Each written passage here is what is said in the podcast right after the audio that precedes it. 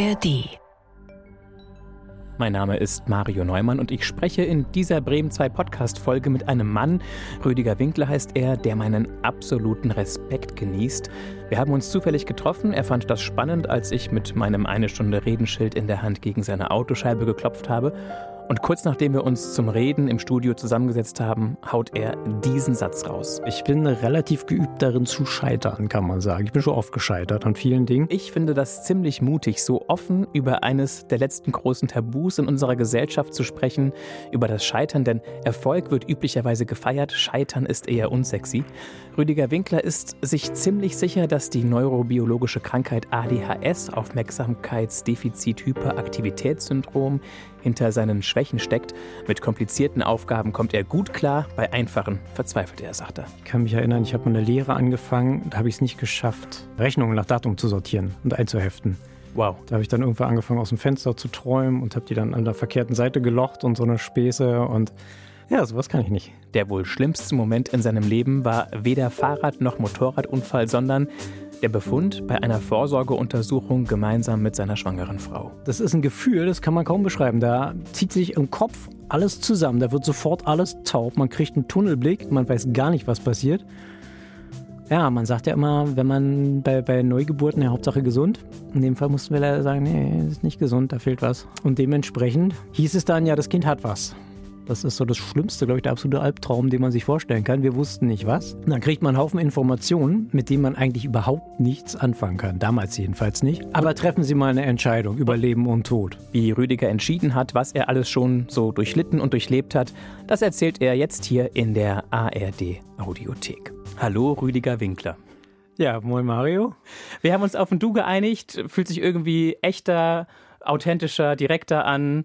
Wir haben uns nur ganz kurz gesehen auf einem Parkplatz im Bremer Westen in Walle vor der Eislaufhalle Paradise. Du warst dort aus beruflichen Gründen. Du wolltest dort nicht irgendwie zum Vergnügen Eislaufen, mhm. sondern du guckst oder wolltest gucken, dass da alles weiter funktioniert, oder? Na, ich nehme Proben. Also ich beprobe alles, was man so beproben kann. In dem Fall war es Kühlwasser.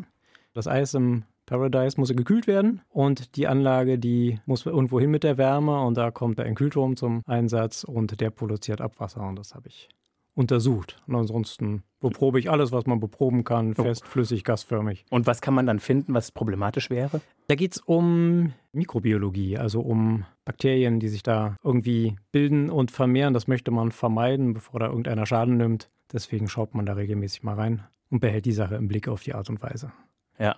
Es ist halt ein Kreislauf. Manche Kühlsysteme sind auch offen und produzieren dann halt auch Aerosole und so weiter. Die können Leute einatmen und da kann man sich dann, also kann durchaus lebensgefährlich werden. Stichwort Legionellose, wenn man da, das hat, glaube ich, der eine oder andere schon mal gehört. Das sind diese Keime, die man manchmal auch in irgendwelchen Trinkwasseranlagen genau, haben kann, wenn es ganz um Trinkwasser, um Duschen, um Vernebelungsanlagen. Also man kann Legionellen trinken, essen, man sollte sie nur nicht einatmen.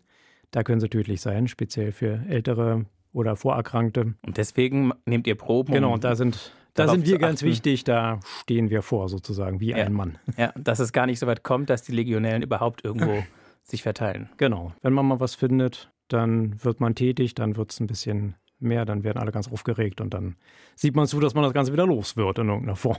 Wie oft war das schon der Fall? Na, es kam auf jeden Fall schon ab und zu mal vor. Also ich kann mich erinnern um die Zeit 2011 rum, da gab es irgendwie ganz spektakuläre Fälle, dass es irgendwie Tote im Schwimmbad gab oder so, ist schon eine Weile her. Da wurde dann noch die Trinkwasserverordnung ein paar Mal geändert. Das ging irgendwie im Halbjahrestakt, dass da irgendwie neue Trinkwasserverordnungen rauskamen. Dann hieß es erst, alle müssen untersuchen. Dann hieß es, es muss nur noch untersucht, aber nicht mehr gemeldet werden, weil keiner da war beim Gesundheitsamt, der das bearbeiten kann. Und das war eine wilde Zeit damals. Und seitdem ist, glaube ich, etwas ruhiger geworden. Seitdem untersuchen wir regelmäßig in Schwimmbädern, in Krankenhäusern, Altenheimen und so weiter und so fort. Und ich glaube, die Sache ist ganz gut im Griff im, im Großen und Ganzen. Mhm. Du bist von deiner Qualifikation her, steht auf deinem Kärtchen Diplom-Geologe. So sieht's aus, ja. Sei mir nicht böse, aber mir kommt jetzt der Gedanke, ob du da nicht ein bisschen überqualifiziert bist. Ja, wahrscheinlich. Da sprichst du ein Thema an. Ja, im Grunde genommen schon. Ich habe so ein paar Ecken und Kanten. Seit der Kindheit so ein paar Probleme, wo ich immer angeeckt bin im Leben und ich bin mir relativ sicher, da steckt ein ADHS dahinter. Okay. Und dementsprechend komme ich mit komplizierten Aufgaben ganz gut klar. Bei einfachen Aufgaben verzweifle ich gerne mal. Ich kann mich erinnern, ich habe mal eine Lehre angefangen, da habe ich es nicht geschafft, Rechnungen nach Datum zu sortieren und einzuheften. Wow. Da habe ich dann irgendwann angefangen, aus dem Fenster zu träumen und habe die dann an der verkehrten Seite gelocht und so eine Späße und ja, sowas kann ich nicht. Das war ein prägendes das war Ereignis, Erlebnis. Ein prägendes Ereignis von Hunderten. Also ich bin relativ geübt darin zu scheitern, kann man sagen. Ich bin schon oft gescheitert an vielen Dingen. Aber ich glaube, der Probennehmerjob, der trifft es eigentlich ziemlich gut. Der setzt mich dahin, wo ich gut klarkomme. Ich bin viel unterwegs, ich habe viel Action. Schön mit dem Geländewagen durch den Schlamm und so weiter und so fort. Das ist das, was ich gut kann. Das ist das, was mich auch so wach hält. Und willst du eine Diagnose haben mal eines Tages oder du hast keine? Naja, ich bin- ich raus bisher. Ja, da sind wir jetzt schon mitten im Thema. Ich war zufällig gestern ganz hier in der Nähe bei der ADHS-Gruppe, das erste Mal. Selbsthilfegruppe. Genau. Und ja, ich gehe die Sache jetzt an, denn es qualmt momentan in meinem Leben an allen Ecken und Enden. Also selbst für jemanden, der scheitern geübt ist, scheitert es momentan ein bisschen viel. Und momentan möchte ich nicht, dass alles scheitert. Bin in meinem Job und meiner Familie und allem eigentlich ganz glücklich. Das sollte möglichst halten. Dementsprechend müssen wir da tätig werden. Und ja, ich werde es mir wahrscheinlich auch mal diagnostizieren lassen, wenn ich einen Arzt finde, der Zeit und Lust hat, das zu tun. Findest sind- du mit Sicherheit, musst nur ein bisschen warten. ja, ja, die sind, die sind rar gestreut. Mal gucken. Aber es ist halt, also die Diagnose ist halt ein Teil, der das vielleicht ein bisschen erklärt. Aber ansonsten bin ich gerade dabei, einen Plan auszuarbeiten, so da ein bisschen Leben und Oberstübchen zu sortieren, dass das wieder läuft. Ich habe einen Podcast gehört neulich, da kam ein ganz klasse Zitat. Ich weiß nicht, ob ich das zusammenkriege. Da ging es darum, um die Erkenntnis, ich bin kein komisches Pferd, normales Zebra oder ein gescheitertes Pferd. Und dementsprechend muss man sich halt nur andere Zebras suchen. Und deshalb suche ich so ein bisschen Kontakt zu anderen ADS-Lern, die so sind wie ich. Bei meinen Hobbys werden wahrscheinlich auch der eine oder andere dabei sein. Mountainbike, Motocross, Motorrad. Alles, was Action macht halt. Ja, das ist momentan das große Thema. Und ich, ich finde es Wahnsinn, was da an Motivation, an, an Bereitschaft wirklich rüberkommt, wenn du das Das erzählst. ist der Mut der Verzweiflung ein bisschen. Also momentan brennt es bei mir überall. Mhm. Also es ist nötig, es ist was zu tun. Dementsprechend vielleicht erstmal die Diagnose, dass man was auf dem Zettel hat. Dann halt die Gruppe. Naja, und da habe ich noch so ein paar andere Pläne, wie man halt. Ja, man muss halt irgendwie funktionieren. Das Zebra muss mit den Pferden irgendwie klarkommen. Richtig. Ein paar Methoden, ein paar Hilfsmittel. Ja, also Sport ist bei mir immer hilfreich. Immer nach der Arbeit das Mountainbike hinten im Auto gehabt und dann schön, wir haben eine schöne Dirtstrecke bei mir in der Nähe. Also ich bin zwar eigentlich nicht mehr in dem Alter, wo man im Dirtpark fährt, aber ich habe Probleme, mich altersgerecht zu verhalten. Das Und- Kind im Mann, oder wie? Ja, ich, also ich finde immer noch dieselben Sachen toll wie mit zwölf. Ich weiß auch nicht. Jedenfalls mein Downhiller hinten im Gepäck und bin dann halt nach der Arbeit immer ein paar schnelle Runden und habe dann auch mal versucht, so in der Luft so ein bisschen Kunststückchen zu machen. Und das ist am 13. Juni leider fürchterlich schief gegangen. Bin also gesprungen, habe das Bike schön quergestellt in der Luft mit eingeschlagenem Lenker. So bin ich gelandet. Okay. Ich bin auf der Seite gelandet und das Schlüsselbein ist zu Bruch gegangen, die Hüfte und na, der Schädel ist zum Glück heil geblieben, der Helm war in zwei Teile und ein Schädelhirntrauma gab es auch noch. Dementsprechend habe ich den Sommer auf dem Sofa verbracht im Wesentlichen. Dosieren ist so ein Thema, Ja, glaube wie ich. viel ist gut und wie viel ist genug Äh, und wie ja. viel ist vielleicht nicht ausreichend und was ist drüber? Mein Vater hat mal gesagt, ich muss immer wissen, wie es hinter der Spitze aussieht, wenn ich irgendwas anfange. Ich glaube, das trifft so in etwa. Ich bin da so ein bisschen drüber manchmal. Ja, also die Kunst wird also auch sein, das, die Action so ein bisschen zu dosieren in nächster Zeit. Wie alt bist du? Ich bin 50 schon mittlerweile. Super. Ah, ich tue mich damit irgendwie schwer, ich weiß auch nicht. Und gefühlsmäßig, also ja, da- das mit den zwölf habe ich eben schon richtig verstanden, glaube Mhm. ich, aber lass mich schätzen, so Ende 20? Ja, ich weiß es nicht. Also mir sagen die Leute oft, dass ich jünger aussehe, wobei, wenn ich in den Spiegel gucke und die grauen Haare sehe, mag ich es kaum glauben. Aber irgendwie hat sich an meinen Vorlieben kaum was geändert. So seit ich 16, 17, 18, 19, 20 bin, es sind immer noch die Motorräder, es sind immer noch die, ja, alles was schnell ist. Schnelle Fahrräder, alles Mögliche. Alles, was so zwei Räder hat und wo man Action mitmachen kann. Was halt heute anders ist, man kann halt. Also mit 16 konnte ich nur Fahrrad fahren. Heute habe ich es auch mal mit Motocross versucht und auf der Straße wie ein Verrückter ist nicht so eine gute Idee. Da bin ich wieder von abgekommen. Aber zum Glück nicht nach einem schlimmen Unfall erst. Nee, das zur Abwechslung mal nicht. Also mit dem Motorrad bin ich lange nicht mehr auf die Nase gefallen. Also außer mit dem Motocrosser, aber das passiert. Das ist einkalkuliert. Ah, nee, das nicht. Also ja, ich bin Zumindest hat man da so Schützer. Ich habe mir mal, ja, ja, das sowieso. Also man hat da eine, eine Ritterrüstung an. Ich habe mir trotzdem einmal die Rippe gebrochen mit dem Motocrosser. Ja, ansonsten war ich lange sturzfrei unterwegs. Ich glaube zwei oder drei Jahre. Habe ich also nicht mal irgendwie in einer, in einer Kuhle stecken geblieben und umgefallen. Also wirklich mit sehr wenig Risiko. Da war ich ganz stolz drauf. Und eigentlich hätte ich gedacht, dass mir mit dem Mountainbike auch nichts passieren kann. Ich fahre seit über 30 Jahren Mountainbike. Seit die Dinge aufgaben, so in den 80ern, habe ich meine Eltern genervt, dass ich eins haben möchte. Bin, glaube ich, auch noch relativ fit. Das war am 13. Juni. Und da ist es halt schief gegangen, leider. Aber vorher ging es auch ein paar Mal gut. Also ich war da schon eine Stunde am Fahren. Das hat mich ein bisschen erschüttert. Nicht nur mich, meine ganze Familie auch. Klar, hört sich übel an. Das war übel. Hüfte gebrochen, Schlüsselbein gebrochen. Und Schädel und Trauma, ja. Macht insgesamt zwölf Wochen. Aber ich war im November dann schon wieder in den Harburger Bergen. Da ging es wieder. Da ja, sind wir wieder bei den Zebras. Ich glaube, da laufen noch mehr Zebras rum. Da hatte ich eine interessante Unterhaltung mit einem anderen Mountainbiker. Man kommt da so ein bisschen ins Gespräch und hier nochmal Trail und da nochmal mhm. runter. Harburger Berge ist ja wunderschön gemacht. Das ist ja mit den Förstern da im Einklang, haben die richtige Downhill-Trails gebaut. Dann haben wir uns drüber unterhalten und ich meinte, ich muss ein bisschen vorsichtig machen. Ich habe ja noch einen Nagel im Schlüsselbein. Habe ich nur zur Antwort gekriegt, ja, habe ich auch. Da dachte ich, ja, jetzt bin ich unter Zebras. Die sind ja alle wie ich. Ja. Ja, ich finde das lustig. Also, jetzt sind wir schon ziemlich weit gekommen. Wir, wir gucken nochmal eben in die Box mit den kleinen Fragen des Lebens. Aber wir haben immer wieder Leute, die entweder ADHS diagnostiziert sind oder zumindest den Verdacht haben, weil das gehört mhm. ja auch dazu, dieses Sensation Seeking. Ja, ja. Dass man einen Kick haben will und dann meldet man sich natürlich, wenn einer mit dem Schild ankommt, eine ja, Stunde ja, reden. klar, das ist, glaube ich, wie so ein Magnet. Ja. dann war es einfach dann, klar, komm, nimm mich, ich bin dabei. Was da passiert, kenne ich nicht, keine Ahnung, machen wir. Ich bin, ich komme, nachher habe ich Zeit, zack, kriegen wir glaub, hin. Ich glaube, das ist echt ein Punkt. Wahnsinn. Da soll ich eins nehmen? Du darfst dir aus diesem Döschen drei Zettel auswählen, aufhalten und laut vorlesen. Den ersten. Und dann beantworten. Die sind jetzt in Sie formuliert, du kannst sie so vorlesen, du kannst sie nach Du umformulieren, was für Ist dich. Ist Ihr Glas meistens halb leer oder halb voll? Oder kann man sich stundenlang drüber auslassen über die Frage? Ja, aber es geht jetzt ja um die Tendenz. Also, ich würde sagen, momentan ist die Tendenz eher zu halb leer, weil ja. es in meinem Leben etwas brennt. Ich ja. bin gerade etwas am Straucheln. Glas ist insofern leer. Also, mm, wir machen jetzt so fast einen ADS-Podcast hier draus. Ich habe da, das ist momentan ein unheimliches Thema. Ich habe mich da jetzt lange Zeit nicht mit beschäftigt, aber gerade in Anbetracht der letzten Ereignisse und nachdem ich meinen Laborleiter auch mal naja, beiseite genommen habe, mich angerufen und mir erzählt, dass ich halt überall zu spät komme und alles vergesse und so weiter und so fort. Er hat recht. Ja, ich komme überall zu spät. Ich bin unzuverlässig. Ich kann mir nichts merken. Ich vergesse alles. Aber ich tue es nicht, weil ich keine Lust habe, sondern weil ich damit echt ein Problem habe. Und das Problem wird jetzt langsam so groß, dass ich da was tun muss. Und dann sind wir wieder bei unserem Einstieg. Es läuft. Also wir gehen die Sache jetzt an, denn ja. Im Moment ist es. Denn eigentlich ist das alles zu schön, was du hast, um es aufs Spiel Definitiv. zu setzen. Definitiv. Ich habe eigentlich alles, was ich wollte. Ich habe Frau, zwei Kinder, Hund, Haus, Motorräder, alles, wovon ich jemals geträumt habe, habe ich und ich möchte es gern behalten. Ja. Und dementsprechend sind wir momentan bei halb leer, aber der Weg geht Richtung halb voll. So soll es wieder sein. Am besten auch wieder dreiviertel voll, wie der Berliner so sagt. Ich komme aus Berlin ursprünglich. Wir arbeiten dran. Gut, dann die nächste bitte. So, nehmen wir mal eine von weiter unten, nicht das, was ganz oben liegt. Was ist das Romantischste, was Ihnen passiert ist? Oh, schön. Das Romantischste, was mir passiert ist, war der Sommer 99. Ich hatte damals eine Freundin, mit der ich extrem unglücklich war. Die Frau hatte irgendwie ein größeres Problem als ich, definitiv. Jedenfalls war ich dabei, mich zu trennen und da trat eine neue Frau in mein Leben, mit der ich bis heute verheiratet bin. Und das war ein sehr romantischer Sommer, der Sommer 99. Also ich bin damals so ein bisschen in den Freundeskreis meines jüngeren Bruders reingerutscht. Irgendwie hat sich so ergeben.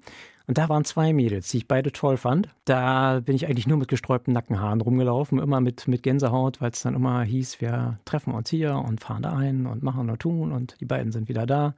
Und was war das konkret, das Romantischste? Also dieser, kannst du das als Moment noch Moment. beschreiben? Wir waren auf jeden Fall unheimlich oft bei meinen Eltern. Die haben ein großes Grundstück außerhalb von Berlin, an der Stadtgrenze, mitten im Wald. Und da haben wir den Sommer halt verbracht. Die haben so ein kleines Gartenhäuschen, da haben wir dann immer so unsere kleinen Feten veranstaltet. Naja, und da kamen wir uns dann halt immer näher. Und ich glaube, wir haben Tanz der Vampire geguckt damals. Und da kamen wir uns dann das erste Mal richtig nah. Ja, ich glaube, da waren wir dann offiziell zusammen ab diesem Zeitpunkt. Die anderen wussten es alle schon vorher, aber ab dem Zeitpunkt wussten wir es dann auch. Ja, das war schön. Das hat auch nie wieder, ging auch nie wieder auseinander. Bis heute. Das ist ja 99 ist ja schon eine Weile her. Das sind bald 25 Jahre. Richtig, es sind 25 Jahre dieses Jahr. Ja, ziemlich genau. Ja. Ja, es war aber erst der Sommer. Gut. Dann eine haben wir noch. Ein noch. Was vermissen Sie, wenn Sie auf Reisen sind? Da kommt natürlich darauf an, was ich auf die Reise mitnehmen kann und was nicht. Ja, aber ob es irgendwas gibt, was du auf jeden Fall zurücklassen musst. Also ich hänge natürlich an meinen Lieben, an meiner Frau, an meinem Hund auf jeden Fall. Der kommt zwar auf Urlaubsreisen mit, aber wenn ich natürlich auf Arbeit verreise, dann kommt natürlich keiner von allen mit. Und tendenziell brauche ich meinen Rudel um mich rum. Ich bin also ein ganz großes Herdentier. Alleine komme ich gar nicht klar. Und ich finde, es gibt kaum was Traurigeres als ein Hotelzimmer, als ein leeres. Also vermisst du die Gemeinschaft? Ja, vor allem meine Familie, meine Lieben, die sind mir unheimlich wichtig. Wenn die natürlich alle dabei sind, gut, dann vermisse ich vielleicht meine Spielsachen, meine Motorräder, meine Fahrräder. Wenn ich die nicht auch dabei habe, die kann man auf dem Wohnwagen auch noch vorne raufschnallen. Also im Grunde kann man sagen, ansonsten brauche ich eigentlich nicht viel. Also wenn ich das alles habe, wenn wir alle mit dem Wohnwagen unterwegs sind, ich noch Berge habe, dann vermisst du nichts. Wo ich mich dann austoben kann. Mein Hund ist dabei, meine Kinder sind dabei, meine Frau ist dabei. Da vermisse ich eigentlich kaum was. Wenn eins davon fehlt, dann fehlt es mir furchtbar. Dankeschön. Das, Lieber Rüdiger, hast du das dir früher so gedacht, als du Jugendlicher warst, dass du, wenn du irgendwann 50 bist, da bist, wo du heute bist, dass du es schaffst, dahin zu kommen? Also als ich Jugendlicher war, war ich mir ziemlich sicher, dass ich überhaupt nicht 50 werde. So viel steht fest. Warum? Damals, ich war mit 16, also ich bin heute noch relativ wild drauf, aber es ist kein Vergleich zu dem, was ich als 16-Jähriger so im, im Kopf getan hat. Da war noch mehr Action als heute. Da war ich mir ziemlich sicher, dass ich die 30 nicht erlebe. Von wegen, wenn ich mir erstmal schnelle Motorräder leisten kann, nur noch Vollgas und so weiter. Da war ich mir ziemlich sicher, das äh, wird nichts. Ansonsten, gut, war schon der Plan. Ich möchte irgendwann ein Häuschen haben, ich möchte einen Hund haben, ich möchte eine Familie haben, Frau, Kinder und so weiter. Das war schon der war Punkt. schon da. Ja. Und ich wollte immer aus Berlin raus. Das war mir auch ganz wichtig. Es hat auch geklappt, denn wir befinden uns ja jetzt in Bremen. Warum war das wichtig für dich? Berlin war ja früher eine eingemauerte Stadt, also West-Berlin. meine, die Ostdeutschen durften aus Deutschland nicht raus, aber die West-Berliner, die durften gar nicht raus. Es war ein Riesenakt, überhaupt diese Stadt zu verlassen. Und ich wollte immer aufs Land. Ich wollte gerne mal rausfahren aus der Stadt. Das war mit dem Fahrrad nicht möglich. Und wenn man eine Urlaubsreise machen wollte, das war ein halber Staatsakt. Das war so das, was mich von der Kindheit her geprägt hat. Und irgendwie war mir Berlin auch hektisch und voll und die Leute die waren mir komisch. Also ich habe ja nur auch 30 Jahre in Berlin gewohnt. Irgendwann wollte ich einfach nicht mehr. Musste ich einfach raus. Ja, und das hat dann irgendwann geklappt. Das hat sich dann mit der Uni so ergeben. Ist es für dich eine Reizfilterschwäche, ADHS? Also Reiz eine Reizfilterschwäche. Hast du das Gefühl, ist alles. Ja, also wenn, wenn ich irgendwie in einer größeren Runde bin und die sprechen alle durcheinander und einer spricht mit mir, dann höre ich irgendwas. Also den einen Satz von dem, äh, den eine Wort von dem einen, das andere Wort aus dem Fernseher, dann nochmal irgendwie ein Geräusch, was der Hund macht. Und das kommt dann als ein Satz bei mir an und dann komme ich rüber wie einer, der debil ist und nichts versteht, weil bei mir kommt dann nur Mus an. gemischter Salat an, genau. Das ist also sehr, sehr schwierig manchmal. Ja. Ich kann es auch nicht haben, wenn beim Podcast die Leute sich gegenseitig ins Wort fallen, dann verstehe ich auch nur noch Rhabarber. Das ist bei mir schwierig. Also ich bilde mir auch ein, ich arbeite dran, aber ich glaube, da kann man nur bedingt dran arbeiten. Das ist, glaube ich, relativ schlecht da irgendwie. Also man kann sich halt mit Kraft konzentrieren, aber es kostet Kraft, definitiv. Dementsprechend empfinden mich vielleicht manche Leute als ein bisschen schräg, weil ich halt, ich kann auch nicht meinen Mund halten, ich muss immer sofort antworten, wenn, wenn mir irgendwas kommt, das muss sofort raus. Und wenn mich was aufregt, dann gehe ich halt manchmal auch ein bisschen hoch und wenn es da nicht richtig war, dann bin ich halt, dann sage ich gar nichts mehr. Das ist, ja, aber ich bin eigentlich ganz normal, auch wenn ich manchmal ein bisschen komisch wirke. Ganz normales Zebra halt. Ich wollte das nur wissen, weil das für mich dann eine Erklärung wäre, warum du aus Berlin weg wolltest, wenn das für dich eine laute, hektische Stadt war. Nee, ich habe eigentlich immer, ich weiß nicht, ich habe schon von Anfang an so einen Drang gehabt, auf dem Land zu wohnen, weil ich das nie hatte. Also als Westberliner konnte man, gab es nur Stadt. Und wo bist du jetzt? Jetzt lebe ich am Stadtrand von Bremen, also direkt am Weserpark, beim alten Radio Bremen Gebäude. Das ist ja nicht mehr da, da kann man jetzt Mountainbiken. Und das war mir immer wichtig. Ich wollte immer irgendwie raus aus der Stadt, immer aufs Land. Ich liebe Wald, ich liebe Berge. Gut, Bremen war jetzt vielleicht nicht die perfekte Wahl, okay. Aber Silke ähm, hast du auch in Berlin kennengelernt. Ja, wir sind alle aus Berlin hergekommen. Meine Kinder sind in Bremen geboren. Das war genau die Zeit des Umzugs damals. Und wieso wurde es Bremen? Also nicht wegen der Landschaft. Das hatte sich damals so ergeben. Ich war an der Uni und na, ich hatte es an der Uni eh schon relativ schwer, aufgrund so gewisser Schwächen, die ich so habe es hat sich irgendwie keiner so richtig gefunden, der mich als Diplomanten haben wollte. Beziehungsweise ich war auch Tutor damals, das habe ich nur wiederum sehr gut gemacht, genau mein Ding. Und dann hieß es, naja, machst du die Diplomarbeit und die hat schon jemand angefangen, dein Vorgänger. Und dann hatte ich also einen Wust von Daten und, und allen möglichen Sachen, die der sich zusammengesucht hatte und sollte mich da durcharbeiten. Und irgendwann holte ich meinen Professor vom Flughafen ab und er sagte mir so, mir nichts, sie nicht da mit deiner Diplomarbeit, das wird nichts, die haben wir nicht finanziert gekriegt. Also mit anderen Worten, wir haben keine Lust auf dich, such dir was anderes. Auf Wiedersehen. Dann war ich sehr verzweifelt und habe eine Professorin angerufen, mit der ich gut konnte. Und ich wusste, die ist nach Bremen gegangen. Und da gerüchteweise baute die eine völlig neue Universität auf, alles neu. Und habe ihr eine verzweifelte Mail geschrieben, Mensch, ich brauche Diplom und eine Arbeit, hast du nicht irgendwas für mich? Und dann hat sie mich eingeladen nach Groen. Damals war es noch International University Bremen, später dann Jakobs-Uni, inzwischen heißen sie, glaube ich, auch wieder irgendwie anders. Und ich kam aus dem Staunen nicht mehr raus. Da war alles neu. Da war kurzgeschnittener Rasen, weiß geschotterte Wege, alles vom Feinsten. Ich war total von den Socken. Ja, und da durfte ich hin. Da war alles auf Englisch. Das war auch so Abenteuer. War fast wie eine Auslandsuni. Und dann hieß es, naja, das läuft alles in Berlin. Irgendwann war relativ klar, es läuft doch nicht in Berlin. Ich war dann doch die meiste Zeit in Bremen. Dann war ich irgendwann dauerhaft in Bremen. Dann hatte ich irgendwann meine erste Wohnung in Bremen. Das war dann etwas stressig. Naja, und irgendwann habe ich dann so viel Theater gemacht zu Hause, dass die ganze Familie nach Bremen gezogen ist. Und am Tag, wo ich Deadline hatte, meine Diplomarbeit abzugeben, ist meine erste Tochter geboren. Wow. Der Plan war, naja, wir können es ja jetzt drauf ankommen lassen. Bis dann und dann habe ich eh Abgabetermin, also da muss ich eh fertig sein. Dass man ja irgendwie auch einen Karriereeinstieg danach macht, dafür hat es irgendwie nicht gereicht. Ich weiß auch nicht. Ist eigentlich nicht so kompliziert, die Überlegung. Aber ich dachte, wenn du dein Diplom fertig hast, dann kannst du ja auch Kinder anschaffen, dann ist eh alles gut. Ja, seitdem bin ich Vater. Ich glaube, das mache ich gut. Also wenn ich, ich glaube, von den Sachen, die ich so mache, mache ich das mit am besten. Sehr gut. Habe ich so den einen. Also ja. ich, glaube, ich glaube, meine Kinder mögen mich. Ja, haus raus, lass es zu. Ja? ja. Weil ich, ich habe vorhin schon kurz gezuckt innerlich, als du gesagt hast, Rüdiger, ich bin geübt darin zu scheitern.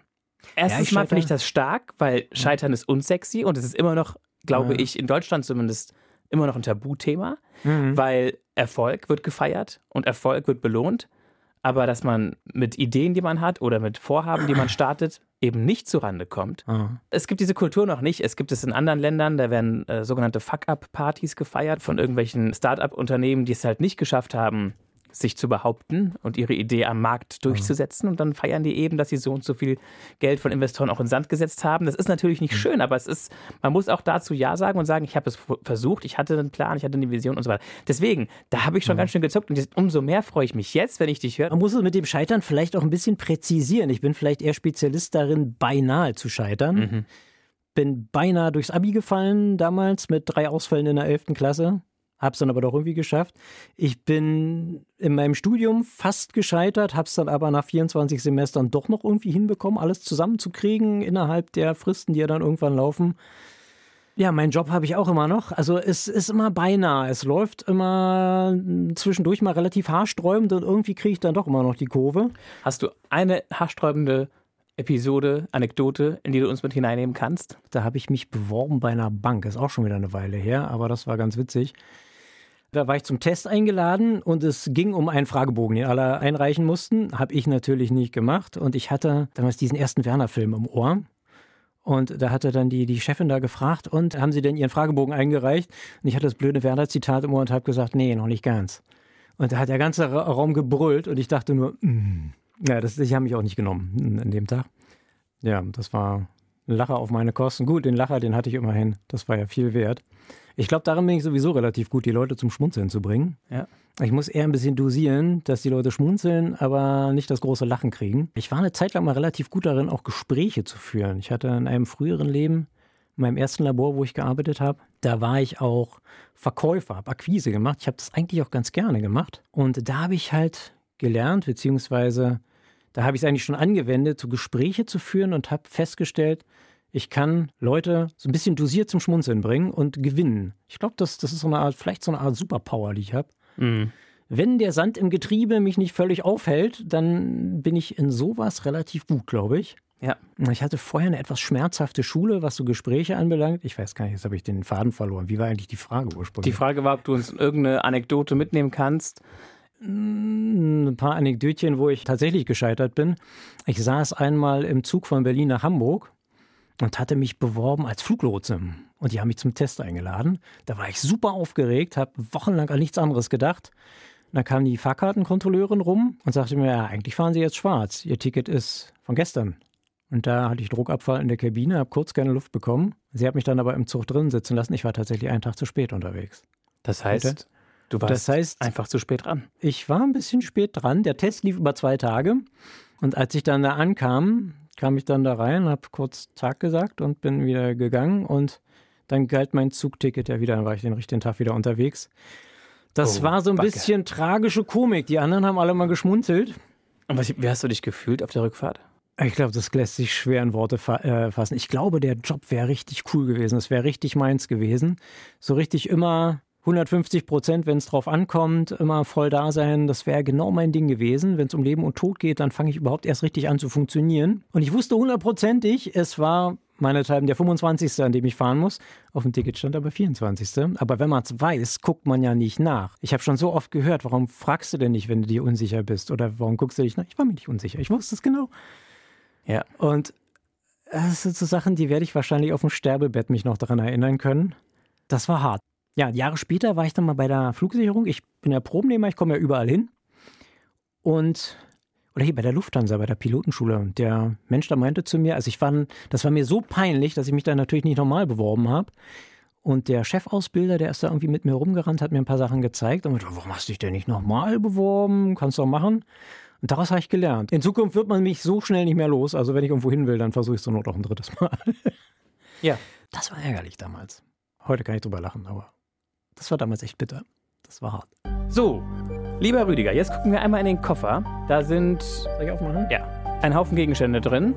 Deine Aufgabe besteht darin, einen Gegenstand auszuwählen, dich dann wieder hinzusetzen, weil dann können wir dich auch wieder hören, wenn du mit uns sprichst, und uns zu erzählen, warum du diesen Gegenstand ausgewählt hast und keinen anderen. Also was du damit assoziierst, was dich dazu bewegt hat, dieses etwas rauszugreifen. Jetzt ist er am Überlegen. Ja, ja, dann und gucken. Naja, zu dem fällt mir was ein. So, also geworden ist es ein Pinsel. Relativ ja. lang, so ein Handwerkerpinsel, mit dem kann man, glaube ich, auch Heizkörper streichen. Der ist vorne so ein bisschen schräg. Genau, das ist ein Heizkörperpinsel. Wobei ich glaube, ich habe in meinem Leben noch nie einen Heizkörper gestrichen. Aber wir waren ja vorhin beim Scheitern. Es gibt auch Sachen, die ich gut drauf habe. Vor einer Weile sind wir mal auf die Idee gekommen, wir könnten ja so ein also die Leute bauen sich ja vor ihr Reihenhaus gerne mal so ein Terrassendach. Und da habe ich mich hingesetzt mit einem Zettel und einem Stift und habe das Ding einfach mal aufgezeichnet, gemessen. Dann haben wir Holz gekauft und das Ding gebaut. Mhm. Ich habe dann gestrichen. Gestrichen, schön mit Dach und allem drum und dran. Das ist richtig gut geworden. Das sieht richtig cool aus. Vorher haben wir noch, also wir haben oben an den Reihenhäusern so eine Holzverkleidung. Irgendwann konnte man auf der Terrasse nicht mehr ohne Helm sitzen. Die kam irgendwann runter. Da musste also auch was Neues hin. Und dann haben wir das abgerissen, also alles selber gemacht. Ich bin mit meinem Schwiegervater, haben wir uns ein Baugerüst gekauft. Also ich wollte mir erst eins mieten, aber für die Wochenmiete hatten, konnte man so Dinge auch gebraucht kaufen. Sind wir beide los. Also mein Schwiegervater muss man dazu sagen, der wird jetzt 80 demnächst und mit dem bin ich nur auf dem Baugerüst rumgetont. Der huckt also immer noch mit an, der hat richtig Power, der ist richtig gut drauf. Und wir haben das ganze alte Holz runtergerissen vom Haus. Dann haben wir im Schwedenhaus-Stil, wir sind große Schweden-Fans, die ganze Familie, da haben wir Latten gemacht, haben die da rangeschraubt. Eigentlich wollten wir es erst nageln. So schwedische Häuser sind eigentlich genagelt, aber es hat nicht gehalten, haben wir es geschraubt. Und dann haben wir so ein schwedisches versetztes Brettermuster gemacht. Dann habe ich mir noch überlegt, wie man so schöne Holzrahmen um die Fenster machen kann. Aufgemalt, zurechtgeschnitten, aus dem richtigen Holz, angemalt, rangeschraubt. Sieht gut aus. Also die Nachbarn haben sich schon geäußert, Mensch, das habt ihr ja schön gemacht, das sieht ja niedlich aus. Haben wir also mit Original Falun Röd gekauft im Supermarkt in Schweden oder im Baumarkt in Schweden vielmehr. Also das absolute Original, das ist so eine Eisenschlammfarbe, das sieht also hundertprozentig authentisch schwedisch aus. Weiß gestrichene Fensterrahmen, Holzverkleidung gebaut, dann das passende Terrassendach dazu, die Holzer mit der Kettensäge geschnitten, alles so mit Stift und Zettel entworfen. Ich glaube, sowas kann ich auch gut. Ja, also deshalb der Pinsel. und was ist das Pinsel. nächste Projekt, das ansteht? Ach, ein paar Ideen hätte ich schon noch. Das nächste Projekt wird erstmal das Dach von meiner Garage. Da regnet es nämlich durch. Oh nein. Das ist jetzt nicht ganz Die so, armen Motorräder. Genau, das ist dann nicht ganz so hübsch, aber nee, ansonsten große Bauprojekte sind erstmal nicht da. Doch, ich habe auch angefangen, Möbel zu bauen. Okay. Wir so haben also, als Entspannung oder als Ausgleich oder weil du sie brauchst? Weil ich es kann. Keine Ahnung. wir wollten immer ein Regal im Wohnzimmer haben, Bücherregal. Also schon mal ein Bedarf da war. Da war ein Bedarf da, es war aber nie das Passende da. Auf Maß Möbel kaufen ist teuer, sehe ich auch irgendwie nicht ein. Also 3.000, 4.000 Euro für so ein Regal ausgeben, tut mir leid, das geht nicht. Und Macht keinen Spaß. Die waren auch entweder zu lang oder zu kurz. Und dann habe ich mir irgendwann überlegt, es gibt doch diese Möbelplatten im Baumarkt, das kann doch nicht so schwierig sein. Und da haben wir, habe ich auch mit Schwiegervater, also sowas mache ich immer mit meinem Schwiegervater zusammen. Wir, ja. gut, dass es den gibt, ne? Der hat, ja, ja, der, ist, wir, wir hängen eigentlich, seit ich meine Frau kenne, unheimlich viel zusammen. Der hat also im Keller eine Werkstatt, da verbringen wir sehr viel Zeit. Und dann haben wir erst so ein kleines, hm, wie soll man das denn, so ein kleines Möbel gebaut, wo man halt so ein Telefon und sowas draufstellen kann. Genau halt in dem Maß im Nebensofa, wie wir es halt wollten, haben wir auch eine Weile gesucht. Sowas findet man halt nicht so, wie man es braucht. Also baut man es selbst. Haben wir es halt zusammengeschraubt. Da sah man dann von außen noch die Schrauben. Das hat mir natürlich überhaupt nicht gepasst. Dann habe ich fürs Bücherregal dann eine Konstruktion mir ausgedacht, wo man die Schrauben dann nicht mehr sieht. Und die Bücherregale, die sind clean. Aber irgendwo so müssen die Schrauben ja sein. Nein Schrauben. Ja, natürlich. Also man, also es ist kein großes Geheimnis. Man ähm, macht halt die Bretter, hält man so zusammen, indem man so eine kleine Leiste nimmt. Ein bisschen kürzer als die Bretter selbst, damit die halt nicht so nach vorne sticht. Und, liegt man und dann drauf. Schrauben von unten durch, Schrauben von der Seite durch. In der richtigen Länge natürlich, dass sie nicht durchs Brett durchkommen. Und dann sind die Schrauben halt nur in diesen kleinen Leisten drin, die das Ganze zusammenhalten. Und von außen ist clean, von oben ist clean. Mir war das wichtig. Ich finde sowas schön. Toll. Ja, und also die Leute, die es so sehen, denen gefällt es. Scheint Und dir auch zu sein. Ja, nee, das ist so Wer Werkstolz nennt man das, glaube ich. Weil man irgendwas hat, was man gebaut hat, das ist schön. Also bauen tue ich gern. Was für ein Hund ist das, den ihr habt? Das ist Osterholzer Spezialmischung. Da ist sehr viel Labrador drin. Galgo, das ist eine Windhundart. Mastino und noch ein paar andere Sachen. Wer hat den ausgesucht? Den na, im Grunde genommen haben wir den alle. Also der Hundemensch in der Familie bin ich. Ich bin ein ganz großer Hundefan und ich war damals ein bisschen mies. Ich habe meine Frau dahingeschleift, gesagt, ja, wir wollen ja nur gucken. Das sind Hundebabys, die gucken wir nur mal an. Und dann habe ich ihr so ein acht Wochen altes in die Hand gedrückt. Hier, halt mal. Naja, das war natürlich mies. Da konnte sie nicht widerstehen. Da konnte sie ganz schlecht widerstehen und das war nun dazu auch noch, das kuschelte sich gleich ein. Es waren zehn Stück. Einige davon bissen sich gegenseitig in die Ohren und machten und taten und ja, und dann war, war die Überredungskunst durch. Seitdem haben wir einen Hund. Das ist jetzt wie lange her? Sie ist jetzt acht mittlerweile. Also nicht acht Monate, sondern acht Jahre. Und wie alt wird sie? ich hoffe bei liebevoller Pflege vielleicht 20. Gucken wir mal. Ja. Also wir hegen und pflegen sie. Sie kriegt jetzt eine graue Nase allmählich. Ansonsten ist jetzt im Grunde genommen das beste Alter für einen Hund. Sie funktioniert, sie läuft immer ohne Leine. Ich muss manchmal die Leine echt erst suchen. Wir haben sie mittlerweile so weit, dass ich mit Fingerschnipsen dirigieren kann, ob sie rechts oder links neben mir läuft. Die Leute sprechen mich teilweise darauf an, dass der Hund so toll hört. Wir sind ja sehr eng mit unserem Hund, beschäftigen uns sehr viel mit unserem Hund. Unser Hund liebt uns abgöttisch, vor allem meine Frau. Das, ich glaube, der der, Seit der Kuscheleinheit. Ja, genau, ist der, der Nabel der Welt. Aber sie hört da auf die Kinder. Also meine Große mit ihr Gassi geht. Sie läuft also brav neben dem Rolli her und hört aufs Wort. Also das ist ja die ein, ja, ein Glücksgriff. Vielleicht haben wir da auch ein paar Sachen richtig gemacht. Das ist vielleicht auch so eine Superpower der ganzen Familie. Also der Hund, der ist wirklich gut geworden. Neben Rolli her heißt? Ja, da sind wir dann nochmal bei so einem, bei einem Thema, das mich auch ein bisschen geprägt hat. Wir gehen mal zurück ins Jahr 2005. Damals waren wir noch relativ frisch zusammen. Meine Freundin war schwanger und wir waren bei der Untersuchung. Und man sollte skeptisch werden, wenn man beim Feinultraschall sofort einen Termin kriegt, ohne Wartezeit.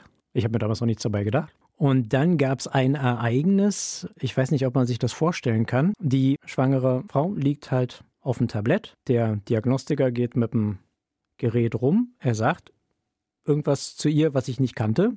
Und sie fängt spontan an zu heulen. Bricht in Tränen aus wie ein Schlosshund. Ähm, da wird mir bis jetzt, wird mir immer noch schwindelig, wenn ich drüber nachdenke. Ich falle hier gleich vom Stuhl. Mhm. Das ist ein Gefühl, das kann man kaum beschreiben. Da zieht sich im Kopf alles zusammen. Da wird sofort alles taub. Man kriegt einen Tunnelblick. Man weiß gar nicht, was passiert. Ja, man sagt ja immer, wenn man bei, bei Neugeburten, ja, Hauptsache gesund. In dem Fall mussten wir leider sagen, nee, ist nicht gesund, da fehlt was. Und dementsprechend hieß es dann, ja, das Kind hat was. Das ist so das Schlimmste, glaube ich, der absolute Albtraum, den man sich vorstellen kann. Wir wussten nicht was.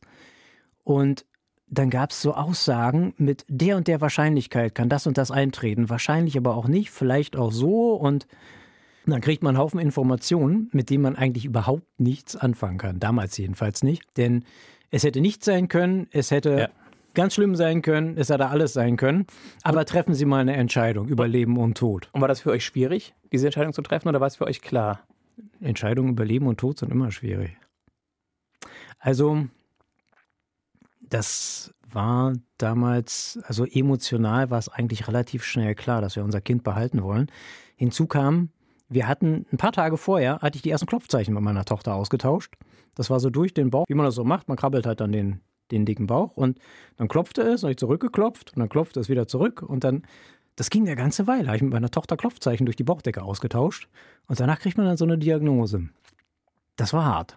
Vielleicht, ich weiß nicht, vielleicht habe ich einen Teil, Teil meiner Macke, die ich so habe, vielleicht rührt die daher, ich weiß es nicht. Es hört sich auf jeden Fall so an, wie wenn es der schlimmste Moment bisher in deinem Leben war, dieser, dieser Diagnosemoment. Ja, das war heftig. Diese ja, dann, Offenbarung, da ist was, was nicht so ist, wie es sein soll. Ja. Ja, und dann von da an, gut, dann haben wir uns natürlich wieder gerappelt und wollten uns dann den Support unserer Familie holen, aber die Familie kann natürlich mit sowas auch nicht umgehen. Sprich, die hat es genauso umgehauen wie uns. Wir waren furchtbar enttäuscht und dann lief es eigentlich ja umgekehrt, dass wir unsere Eltern noch getröstet haben. Aber gut, ist eigentlich heute rückblickend logisch. Weil, wie sollen sie denn? Naja, dann haben wir uns so nach und nach mit dem Gedanken halt vertraut gemacht. Und dann kam ein großer Glücksmoment, das war dann die Geburt. Da kam irgendwie dieses Baby raus. Und das war total süß. Ich habe nur diese, diese Krankheit gesehen, dann den Rest der, der Zeit. Und als ich dieses, genau, als ich dieses süße kleine Würstchen dann auf einmal gesehen habe, dachte ich, Mensch, die ist ja total niedlich, das kann doch gar nicht sein. Und war dann total gefangen und total verliebt in dieses Kind. Ja, und dann fing eine schwere Zeit an, wo es immer um Leben und Tod ging und Bangen und Operationen und alles Mögliche. Aber jetzt kann man vielleicht, um es nicht zu dramatisch zu machen, heute ist die junge Dame 18, steht im Abi, macht ihren Führerschein, ist eine sehr clevere, sehr hübsche junge Dame geworden. Tja, und ich bin stolz wie Oscar auf, mein, auf meine Kinder, auf beide. Und sie ist immer mit dem Rolli unterwegs oder meistens mit dem nee, Rolli sie unterwegs? Ist, sie ist auch so eine Art Zebra, wenn man so will. Sie braucht den Rolli für lange Strecken, kann aber halt laufen, kann Auto fahren, kann eigentlich alles. Gehört natürlich auf die Art und Weise nirgendwo richtig dazu. Als ganz kleines Mädchen wollte sie immer Fußball spielen. Hat großen Spaß gehabt am Fußballspielen. Aber es gibt halt keine Leute, die schlecht zu Fuß sind, laufen können, schlecht laufen können und Fußball spielen. Also die, die Fußball spielen, die sind halt gut zu Fuß, da kommt sie nicht hinterher. Und die, die nicht so gut laufen können, die spielen nicht Fußball. Und beim Rollisport, da gab es auch so ein paar Schwierigkeiten. Da hieß es, du kannst ja laufen. Was machst du hier eigentlich? Man mag es kaum glauben. Ja. Ja, aber es ist irgendwo auch logisch, aber klar. Ja, das, oh, waren, das waren Kämpfe, aber die haben wir inzwischen alle durchgefochten. Gut. Ja, naja, wir haben ein bisschen federn lassen müssen im Laufe der Jahre. So viel steht fest. War ein dramatisches Leben, kann man sagen. Aber läuft. Glaub, läuft. Ich glaube, wir haben es ganz gut gemacht. Also unsere, unsere Mäuse sind total süß, sind selbstbewusste junge Frauen geworden, beide. Sind da, clever. Darf ich kurz fragen, wie heißt das jetzt? Es ist eine partielle Querschnittslähmung. Der offizielle Fachterminus ist Spina bifida mit lumbosakraler Mingomyolocele. Wie war das, oder Rüdiger, du hast eben so ein bisschen salopp gesagt, vielleicht kommt auch daher so ein bisschen was von dem Schatten oder von den mhm. Schaden, den ich habe, mhm. von dieser damaligen Diagnose. Aber jetzt mal davon, von diesem Augenblick abgesehen, wie hat es dich geprägt, dass du Papa von einer Tochter bist, die nicht alles so machen kann wie alle Menschen?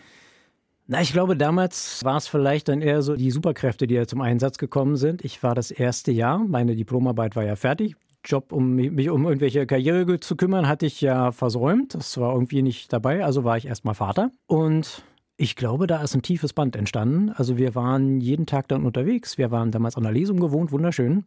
Haben dann Segelboote geguckt und uns die Vögel angeguckt, die ganze Natur. Und bis heute ist meine Große ein unheimlich naturverbundener Mensch. Also sie interessiert sich für Tiere, für Pflanzen, für alles Mögliche, was rumkreucht und fleucht. Und ich glaube, da habe ich ein gutes Fundament gelegt. Damals. Und als sie, als sie älter wurde und als es dann auch eben sich zeigte, sie entwickelt mhm. sich eben so, wie sie sich entwickelt, weil sie eben behindert ist, mhm. habt ihr dann die Hilfe auch bekommen als Eltern, die ihr gebraucht habt? Ah, das lässt sich auch nicht so leicht beantworten. Ja und nein. Es gab eine Selbsthilfegruppe Spina Bifida. Da waren wir eigentlich fast schon zu spät, denn da haben wir ich kann mich da an ein Glücksgefühl erinnern, was ich hatte. Das war eigentlich ein bisschen gemein. Das habe ich ausgerechnet gesehen, als ein, eine von den Kids mit dem Roller gegen einen offenen Türrahmen geflogen ist, zu Boden gegangen ist und wieder aufgestanden ist. Ich dachte, Spina Kinder können sowas, das ist ja irre. Die fährt hier mit dem Roller, knallt gegen die Wand, steht wieder auf. Das hätte ich damals nach der Diagnose sehen müssen. Da wäre es mir erheblich besser gegangen, wenn ich gesehen hätte, dass die Kinder so drauf sind, so rumrasen, so zu Boden gehen und so wieder aufstehen wäre es mir wahrscheinlich deutlich besser gegangen. Wir waren dann allerdings erst viel, viel später da und haben dann, sind da auch jahrelang zu den Treffen gegangen. Hat dann auch noch geholfen, durchaus, sich so ein bisschen gegenseitig zu puscheln, aber eigentlich die Zeit, wo wir es gebraucht hätten, die wäre davor gewesen. Okay. Insofern und, ja und nein. Und so vom Hilfesystem, Krankenkassen, Kur ja. oder so? Ja, gut, letzten Endes. Unsere Krankenversicherung wird wahrscheinlich den Tag verfluchen, an dem wir eingetreten sind. Es ist viel, aber wir sind bestens versorgt. Also meine Frau ist Beamtin, also DBK und Beihilfe. Das ist schon ganz schön, wenn man das hat. Wir könnten zwar eine Vollzeit beschäftigen, die die ganzen Abrechnungen macht. Das mhm. ist eine Belastung im Leben. Das macht zwar alles eigentlich meine Frau.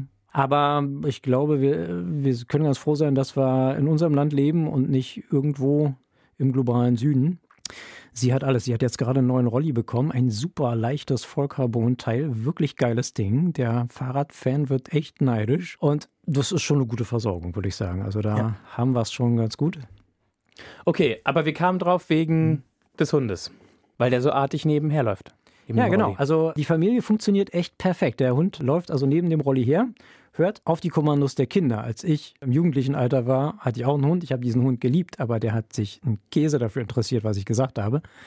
Und unser Viech hört wirklich auf alle. Die liebt uns wirklich so abgöttisch, dass sie auch auf beide Kinder hört. Gut, ich sag mal so zu 80, 90 Prozent. Manchmal geht es natürlich auch schief. Aber meine Tochter, die geht ohne, ohne Leine mit dem Rolli Gassi mit dem Hund und der Hund pariert. Der steht also stramm. So, jetzt würde ich gerne noch mal kurz wissen, ob du uns nochmal mit hineinnehmen magst, kannst, willst, Rüdiger, in die Sachen, wo es gerade qualmt oder brennt. Wie hast du das festgestellt? Wer war der Rauchmelder? Dass da was ist in Richtung Zappel-Philipp, das ist klar seit der ersten Klasse. Das lässt sich in sämtlichen Zeugnissen nachlesen. Das ging über die Schule. Ich habe eine furchtbare Grundschulzeit gehabt. Dann bin ich in Berlin-Neukölln zur Mittelschule gegangen. Das war nicht so schwierig. Da musste man seine Sachen nicht machen. Das ging, wenn man halbwegs clever war. Abi war dann wieder durchaus schwierig. An der Uni ist unheimlich viel schief gegangen. Im Job geht unheimlich viel schief. Und jetzt geht so langsam im Privaten. Meine Frau, die hat zwar sehr viel Geduld mit mir, die lässt sich vieles gefallen, aber so langsam aber sicher ist er auch am Ende. Es ist halt immer, ich sage immer Sachen zu. Ich bin unheimlich gerne dabei zu machen, zu tun und zu helfen, aber ich habe es im nächsten Moment wieder vergessen. Und das wird natürlich manchmal ein Problem. Ich glaube, mittlerweile bin ich so weit, dass sie mit den Nerven auch weitestgehend am Ende ist. Meine Chefs haben natürlich genau dasselbe Problem. Da heißt es halt auch, fahr mal dahin und dann tue ich es halt nicht, weil ich es einfach nicht mehr im Blick habe oder ich komme zu spät oder muss nochmal zurückfahren, weil ich irgendwas vergessen habe. Und momentan kommt es von allen Seiten. Und ja, gibt nicht jutet, außer man tut es, sagt man da, wo ich herkomme. Da muss halt was passieren. Also, Glaubst du, Medikamente sind eine Lösung? Hast du da Hoffnung? Ich weiß es nicht. Also Ritalin ist ja das prominenteste. Das hätte ich schon als Kind haben können. Das war damals ganz neu. Und meine Mama hat sich damals auf die Hinterbeine gestellt und hat das verhindert, dass da irgendwas weitergeht. Und ich bin ja dafür eigentlich dankbar. Ich hätte genauso entschieden, gerade im Hintergrund, das war ja in den 80er Jahren, da war ja noch nicht viel bekannt darüber. Und ich hätte auch was dagegen, wenn jemand meinen Kindern Psychopharmaka einflößen möchte. Das sind ja keine Smarties, die man da kriegt, das sind ja hochwirksame Substanzen. Aber heutzutage, gut, 40 Jahre später sehe ich das ein bisschen anders, dass man es vielleicht mal probieren könnte, wenn ich da einen Arzt finde, der verfügbar ist und da sich entsprechend auskennt und, und eine gute Betreuung gewährleisten kann die ich gut einstellen kann. Genau. Was ich mir allerdings auch vorstellen könnte, ist halt über Bewegung, über Sport, über meine etwas extremen Fahrradgewohnheiten. Ich habe einfach schon früh festgestellt, es hilft.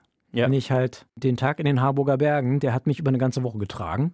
Einfach, wenn man so ein paar Sprünge hingelegt hat und die haben schön geklappt und so ein paar wirklich heftige Kurven hingelegt hat und das wirklich richtig schön geflutscht hat und man richtig schnell war und das trägt einen einfach. Und da zehrt man richtig noch ein paar Tage von. Das ist im Grunde genommen auch wie ein Medikament.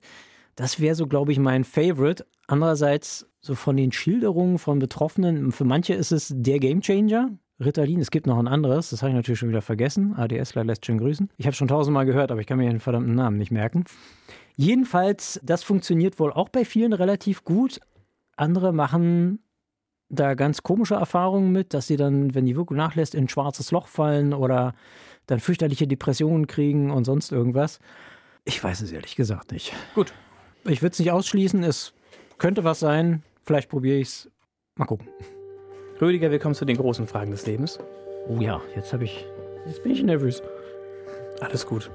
So, nehmen wir mal eins. Wofür müssen Sie sich schützen? Wovor musst du dich schützen? Ich habe ein Problem mit Angst momentan. Ist wahrscheinlich eine Folge, also wahrscheinlich, höchstwahrscheinlich eine Folgeerscheinung von dieser ganzen ADHS-Thematik und dem Ganzen, damit irgendwie umzugehen, irgendwie zu funktionieren. Ja, ich muss mich einfach davor schützen, unterzugehen, zu straucheln, im Klarkommen sozusagen zu scheitern und da auf mich und meine Lieben ein bisschen aufpassen, denn ich kann halt auch ein bisschen anstrengend werden für alle, wenn ich nicht mehr klarkomme, wenn ich dann irgendwie zusammenbreche, dann ist das halt für den Rest der Mannschaft schwierig, da muss alles aufgefangen werden. Und ich glaube, da muss man ja Stress reduzieren, irgendwie, naja, so ich sag mal so, so, so, so geschmeidig wie möglich funktionieren mit möglichst vertretbarem Aufwand. Ja, und vielleicht sowas wie am 13. Juni. Dafür würde ich mich auch gern schützen. So vor Stürzen ja. mit dem Fahrrad. Bisschen weniger risikobereit. Also Thema Angst war damals ganz entscheidend und ich habe mich geärgert, dass mich das in meinem Hobby so einschränkt und habe meine Angst überwunden. Mhm. Also auch mal, wenn es darum ging, 1,20 Meter Drop nach unten ins Leere zu springen, das ist ein komisches Gefühl. Das menschliche Gehirn hat so eine Funktion, die einem sagt, da hinten geht es nicht weiter, da kannst du nicht lang fahren. Und da muss man dann drüber gehen.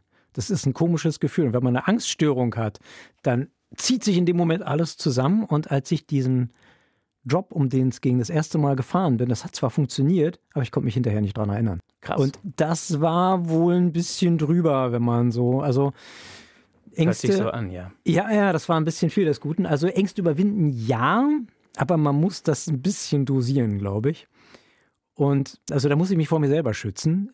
Dieses, also man kann sich wirklich extrem überwinden.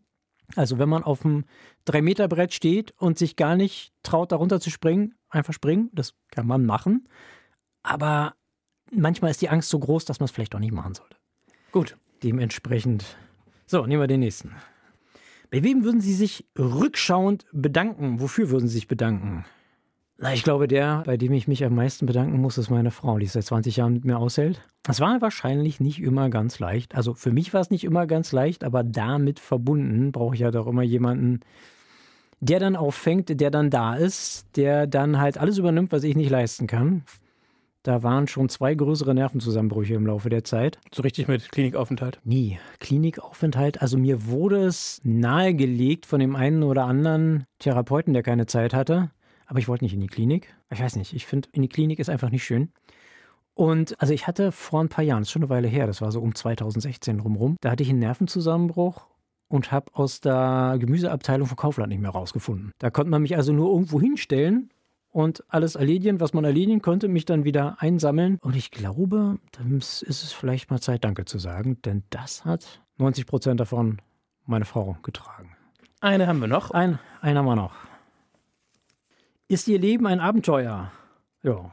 Das ist sehr einfach bei dir. Ja, also mein Leben hat durchaus einen gewissen Unterhaltungswert. Ja, ich weiß nicht, ich brauche Abenteuer irgendwie. Es ist auf jeden Fall ein Abenteuer. Ich meine. Also mein Job ist teilweise Abenteuer, mein Leben ist Abenteuer und ich brauche immer Abenteuer, ich brauche immer Action. Wenn zu wenig Abenteuer ist, komme ich nicht klar. Einverstanden. Gibt es andere Dinge, die dich sehr stark beschäftigen, jetzt mal ganz abgesehen von deinem Leben? Gibt es Themen, die dir über den Weg kommen, die dich aufregen, die dich umtreiben, die dir vielleicht sogar schlaflose Nächte bereiten? Also jemand, der so drauf ist wie ich, der hat schlaflose Nächte wegen der merkwürdigsten Dinge. Aber ja, was mich wahnsinnig macht, ist der Anteil der rechtsradikalen Wähler manchmal. Da habe ich ein bisschen Angst.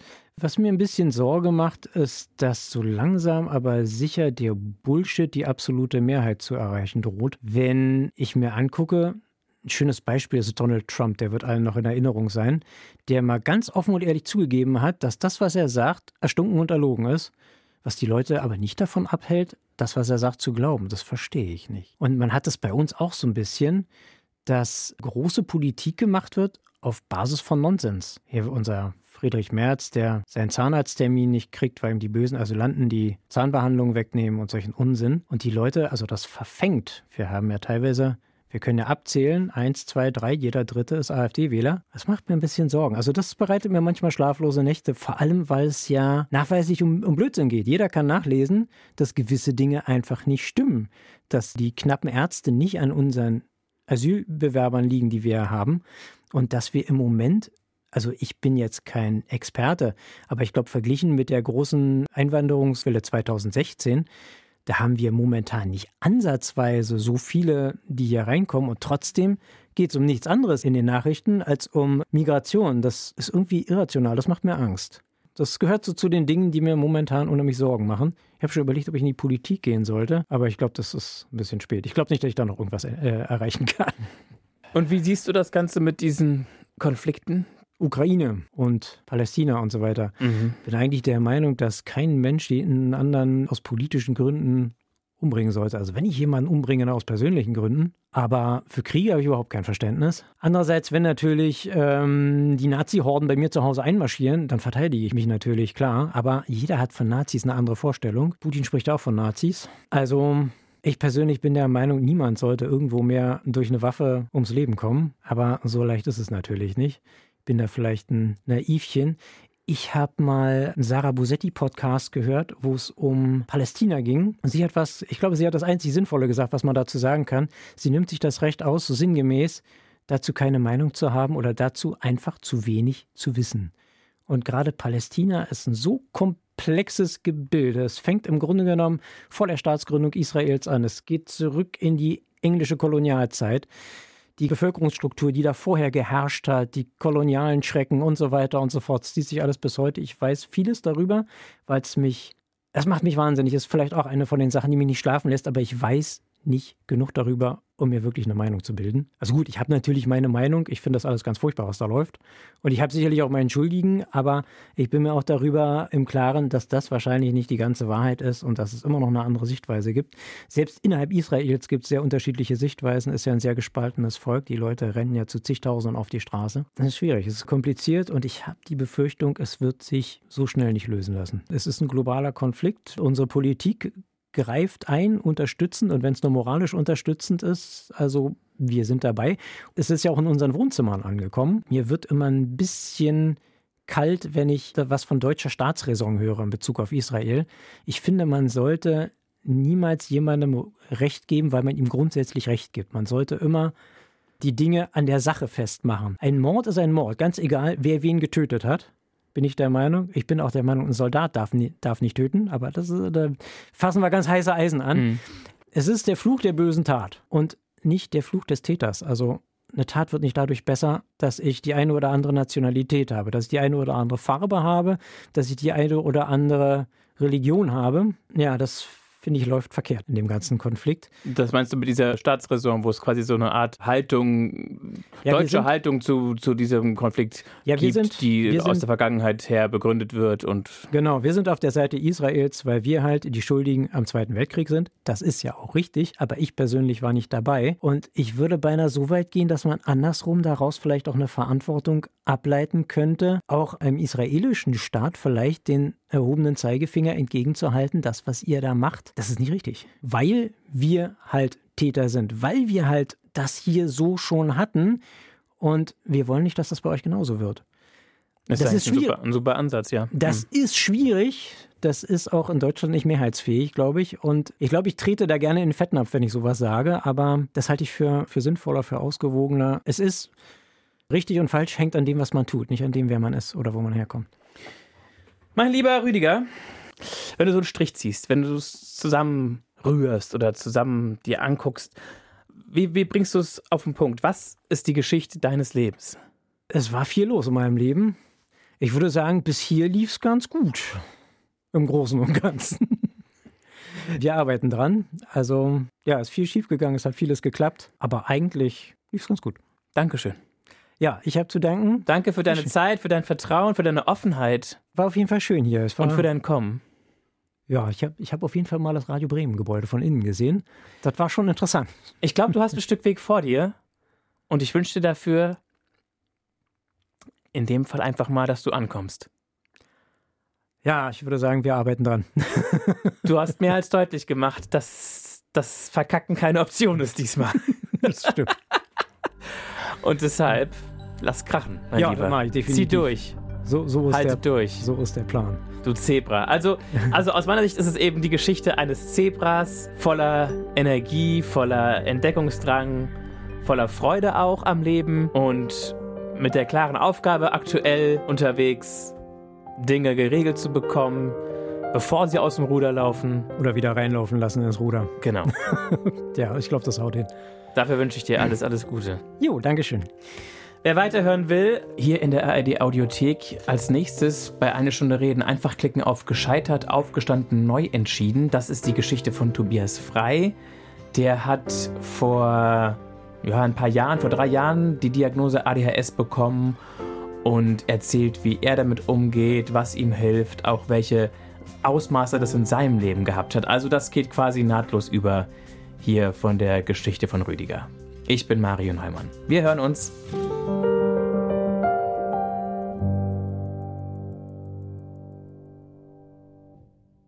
Für alle, die Fernweh haben oder Lust auf Reisen, denen empfehle ich den NDR Info Podcast zwischen Hamburg und Haiti.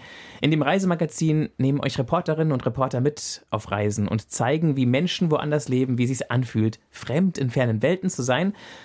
Zwischen Hamburg und Haiti gibt es jede Woche neu hier in der ARD Audiothek.